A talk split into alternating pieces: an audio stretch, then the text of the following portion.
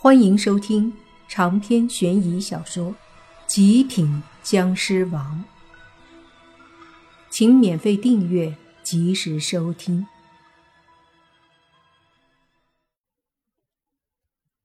本来，莫凡和黑猪还在思考之中，没有对周围的环境有多少关注。然而，却在他们思考的时候，那棺材里。发出了一个非常沙哑的声音，莫凡和黑猪便转身看向了棺材。一开始进来的时候，莫凡就感觉到了棺材里有什么邪恶的东西。不过，在深山老林有这样一个小庙，庙里有一口棺材，棺材里有什么东西的话，还真没什么奇怪的。于是，莫凡和黑猪看着棺材，那棺材一阵抖动。里面不断的冒出黑色的煞气，紧接着棺材盖子忽然飞起来，对着莫凡砸了过来。莫凡冷笑一声，也没有着急出手，便等着那棺材盖儿飞到他面前的时候，他才身体一闪，一脚踢在盖子上，砰的一声，棺材盖儿直接被莫凡一脚踹飞了，并且瞬间四分五裂。这时再往棺材里看去，便见那棺材里不断有黑气冒出来，紧接着便有一道身影慢慢的从里面浮起来。身影直挺挺的站起来，悬浮在空中。只见他浑身漆黑干瘪，一双眼窝里也非常的空洞，只有两团幽幽的黑色火焰在跳动。鼻子也是烂了的，只有两个小小的洞，嘴里更是一排漆黑、参差不齐的牙，嘴唇、下颚什么都没有，头上稀稀疏疏的有几根白色的长毛。这家伙的身上还披着一件非常破烂的衣服，看起来像是一件长袍，不过因为太破了，已经分不清楚是什么样子。颜色是肯定看不出来了，灰黑灰黑的，像是有一层灰在上面。那东西缓缓地扭过身子，看向莫凡黑猪，张开了只剩骨头的嘴巴，哈出一口黑色带有强烈腐蚀性的杀气，在空气中都发出了嗤嗤的响声。莫凡看着这东西，并不是很在意。这无非就是这庙里死去的尸体，经过了太长时间的沉淀，可能发生了尸变之类的，或者变成了邪祟，很正常。那东西见莫凡很淡定，微微的有些迟疑，接着开口，用一个沙哑的声音说：“你们竟敢打扰我睡觉！”我要吸干你们的精血！说完，他发现莫凡和黑猪依旧不为所动，甚至淡定的可怕，就这样盯着他。莫凡现在可没心情有什么玩闹的想法，他本来就挺沉重的，见到这家伙出现，根本就不可能再有什么废话。若是这家伙动手的话，莫凡会直接杀了他。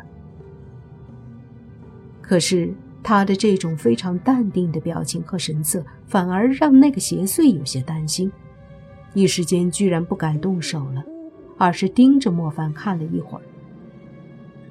难道你不怕我吗？你要动手就赶紧动手吧。废话这么多干嘛？想死没人拦着你，磨磨唧唧的。说话的是黑猪，他看着邪祟有些不太顺眼，让着邪祟赶紧动手。那邪祟自己本来就有点担心，此刻见那黑猪居然会说话，更让他有些怀疑了。这家伙在这山里成了邪祟，有了几百年。哪儿会这么轻易的上当？毕竟也是有点灵智的。经过一番思量，他更加觉得眼前这人不简单，有点儿不敢出手了。过了一会儿，这邪祟开口对莫凡说：“你们到底是什么人？”莫凡此刻哪有心情跟他磨叽，冷哼一声说道：“给你机会，滚蛋！”那邪祟也想发飙，可是紧接着他又怂了。他觉得莫凡不好惹，便对着莫凡说：“能不能讲道理？这是我的地盘，为什么要我滚？”这家伙一开始还挺蛮横的，还说要杀了他们，现在却开口讲道理。倒是能屈能伸啊！然而他的话说完，莫凡已经没了耐心，直接一掌拍出，一股湿气汹涌而出，攻击在那邪祟的胸口处。砰的一声，那邪祟被震飞了，狠狠地摔在庙里的墙上。墙很脆弱，撞开了一个洞，邪祟摔飞了出去。把这邪祟打出庙之后。莫凡转身看着洛言，又对那黑猪说：“你有没有办法可以让他变回原来的样子？”黑猪沉默了起来，过了好一会儿，说道：“说实话，他很强。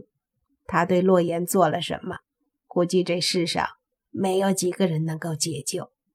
不过，事情也不绝对，在众多门派中。”就属佛门净化邪念的力量最强悍，或许你找到一个厉害的得道高僧，有可能可以帮助他化解。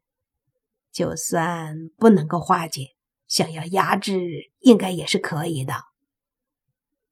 得道高僧，莫凡嘀咕了一句，随即说道：“以中清市为中心，要找到佛门，估计并不容易。”附近一带的寺庙太少了，其中是不是真的有得道高僧，也不一定。莫凡想来想去，忽然想到了一个人，那就是天都阁的灵女。那灵女可不是一般人。想到灵女，莫凡的眼神顿时充满了希望，他便拿出了手机。开机之后，莫凡发现有许多的未接电话，其中宁武星、泥巴还有小狐妖他们打的最多，但莫凡没有回，因为他知道这些人肯定是想要找他。不过在莫凡看来，这件事他的确不希望他们参与进来。如果洛言的身体无法根治，这将给他们带来无限的麻烦。莫凡。拨通了周组长的电话，想要问一下林女的下落。电话接通之后，莫凡直奔主题：“周组长，请问林女回来了吗？”电话里的周组长也是有些无奈的说道：“若是回来了，我肯定会与你联系的。毕竟灵珠在你手上。唉，也不知道到底到什么地方去了。自从上次追击妖僧他们……”便失踪了，到现在一点消息都没有。失踪。听到这两个字，莫凡忽然想到了一个问题：上次林女失踪，他倒是没想到；不过现在一说到失踪，他立马想到了地府高层人员也失踪的这个事儿。难道说阳间的高手们也发生了同样的情况？